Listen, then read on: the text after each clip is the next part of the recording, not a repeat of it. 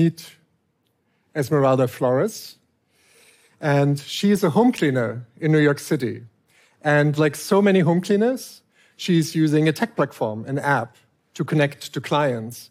But unlike other home cleaners, she's making $25 an hour, which is twice as much as she used to make at her previous company. And she makes a living wage. There's no algorithmic boss at her company that changes the pay or hours from under her feet. So she has some stability for her family. And every week, the workers at this company are meeting to decide how to run this company. They decide on the operations.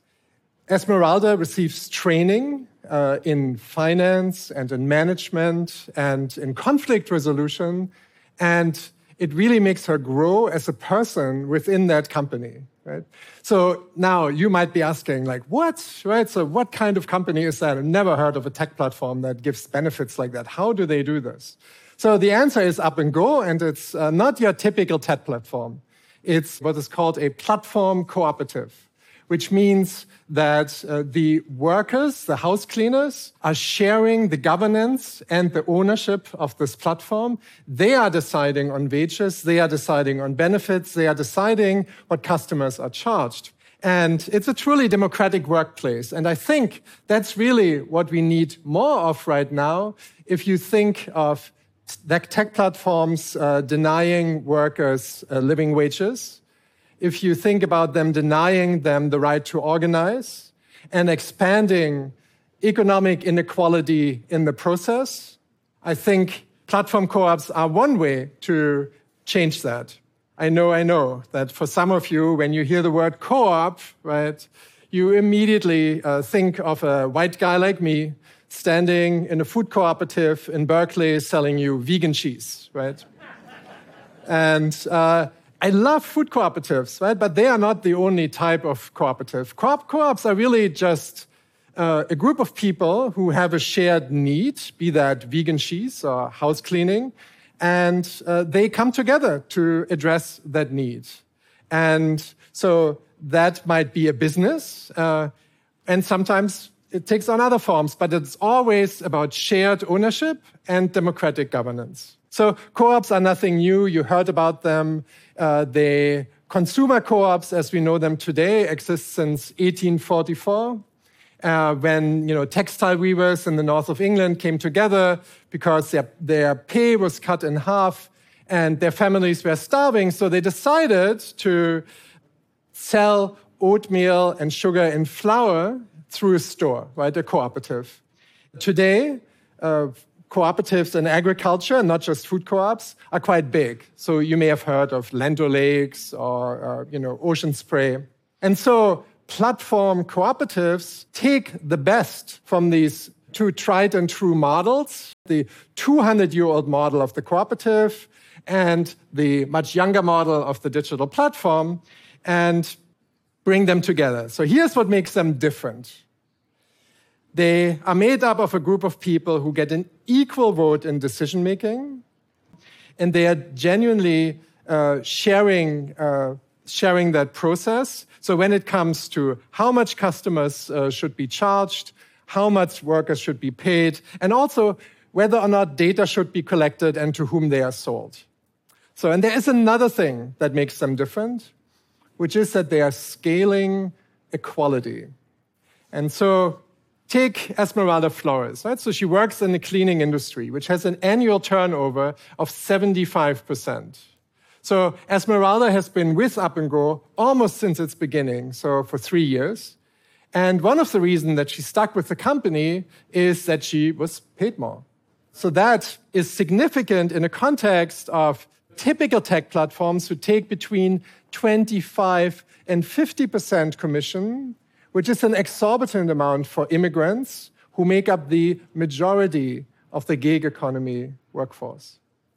So the women of Up and Go decided to take 5% commission, which they use to run the platform and pay for credit card bills, and 95% go to the women, go to the workers themselves. And one reason that the company can do that, that Esmeralda can be paid so much, is that there's no fiduciary duty to the shareholders to maximize profit. And here's another thing that makes Platform Co-op different. It is that everybody at this company owns it together, right? So it's a shared ownership, which means that also the intellectual property of the software is owned together. That means that they can create a small network of companies, like a social franchise, right? And scale up this company to then compete against large tech companies. So, and lastly, consider that Up and Go is made up mostly of immigrants from Latin America. And if they were a typical gig economy platform and they were out to look for venture capital funding, then the research shows us very clearly that the chances of these minority, women led founder teams to find venture capital funding are very slim, right? In the single percentile. So, meaning that these women would have never been even able to build a platform in the first place or add some much needed diversity to the Tech Founders Club. So, today there are hundreds of platform co ops like Up and Go all over the world, and they work, right? And they work in more ways than one.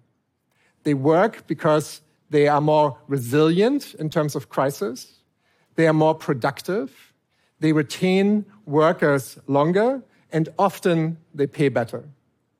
So I really believe that platform co-ops uh, are a better, fairer alternative, and that's why a few years ago, together with a few friends, I started the Platform Cooperativism Consortium, tried to say that three times fast, at the New School in New York City. And essentially what we do is we support platform cooperatives, digital cooperative projects all over the world. We are working with 500 projects and businesses in over 30 countries.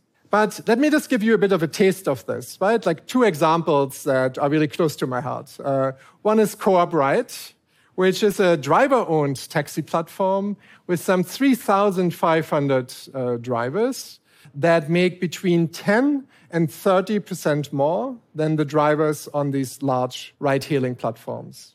The passengers pay 5% less, and already, despite this being a very new company, it's already one of the largest worker cooperatives in the United States.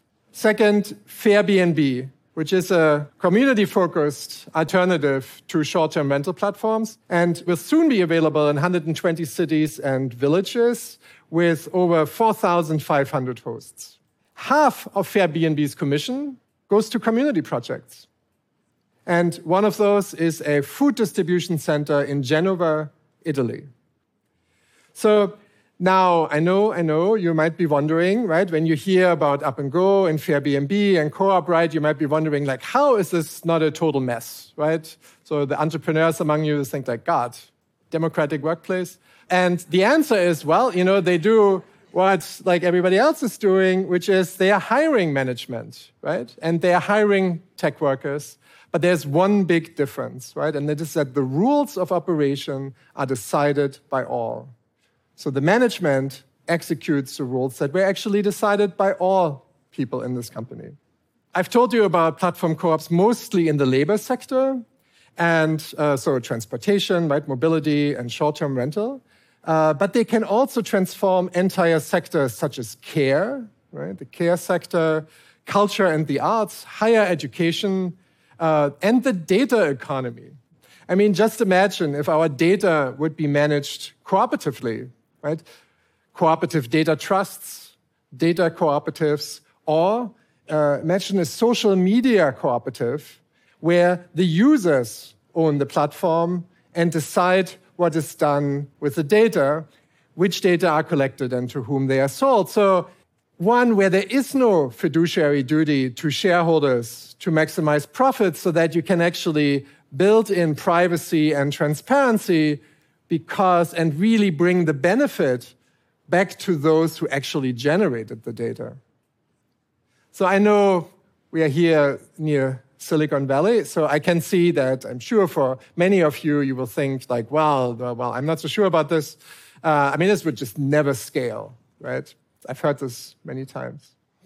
Um, and it doesn't, right? It doesn't scale like traditional Silicon Valley companies. Well, It kind of does, right? Up and Go sales increased uh, by 97% from 2018 to 2019. But that's really not the objective. The platform cooperatives are not about going public. They are not about maximizing profit.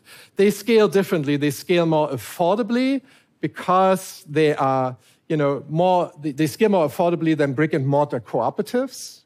They scale by creating networks of companies that then compete against large companies. They scale more quickly because the co-op can be anywhere in the world, and they scale democracy because they can be decentralized through crypto networks and blockchain.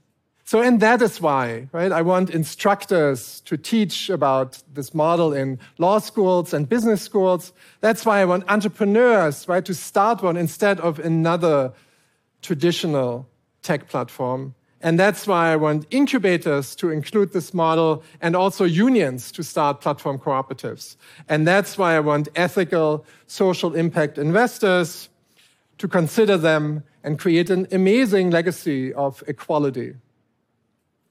Now, I'm not here to tell you that this is, you know, this one model that will eradicate economic inequality forever. It's not, right? But what we need is uh, more variety in the economy. We need small, unionized private businesses. We need employee ownership, and we need platform cooperatives. We face big challenges, but here's what gives me a lot of hope. When markets fail and the safety nets of governments break down, people turn to each other, right? The people start to cooperate by forming food cooperatives so that they can feed themselves during a crisis. They start to form platform cooperatives so that they can clean homes and still make a living wage. And when markets and governments for too long fail to address structural racism and inequality, people form institutions, right? Like the Black Panthers free breakfast program for children, and the AFL CIO, the largest federation of unions in the United States. So we saw democracy or the aspiration to participatory democracy spread across countries around the world. And now it's time for it to spread in the workplace. Thank you.